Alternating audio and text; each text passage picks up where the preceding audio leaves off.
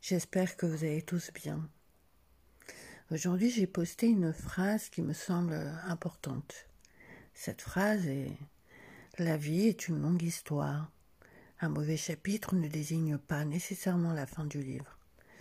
Et c'est important de le savoir parce que souvent j'entends Ouais, mais de toute façon, ça a toujours été comme ça, donc je vois pas pourquoi ça changerait.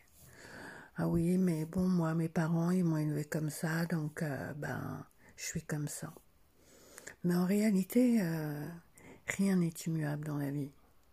Et votre bonheur, il ne dépend que de vous. Alors oui, les sept premières années de notre vie, nous sommes formatés par notre environnement, nos parents, notre religion, notre culture. Et c'est normal. Pendant les sept premières années de notre vie, nous ne sommes pas capables d'être dans la réflexion, nous sommes plutôt dans l'observation. Et tout ce que nous voyons, tout ce que nous intégrons, nous le considérons comme euh, être vrai. Et c'est normal. C'est normal puisque autour de nous, c'est ce qu'on connaît, nos parents, qui nous inculquent, qui nous informent. Alors pourquoi remettrions-nous en question ce qu'ils nous ont inculqué Sauf qu'une fois devenus adultes, eh bien, on se rend compte parfois que ce qu'on nous a inculqué ne correspond pas du tout à qui nous sommes, ne vibre pas à l'intérieur de nous et même nous dessert, nous dessert dans nos prises de décision. On se rend bien compte que ça ne nous correspond pas. Mais on a été tellement formaté que hum, on a l'impression que les choses ne peuvent pas changer, mais c'est faux.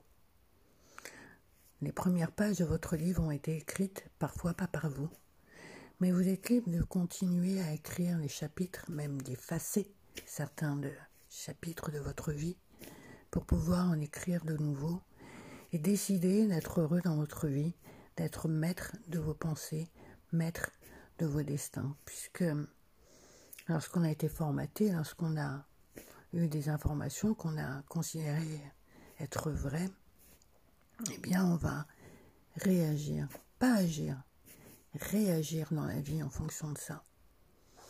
Alors vous allez me dire, ouais, mais c'est plus facile à dire qu'à faire. Bah oui, c'est vrai. Personne n'a dit que c'était facile de changer.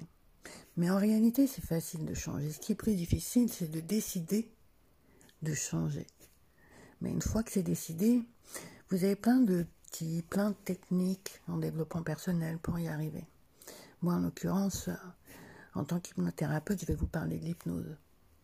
L'hypnose est un outil puissant qui vous permet justement de transformer vos pensées, de transformer vos croyances limitantes, de transformer les pages de ce livre.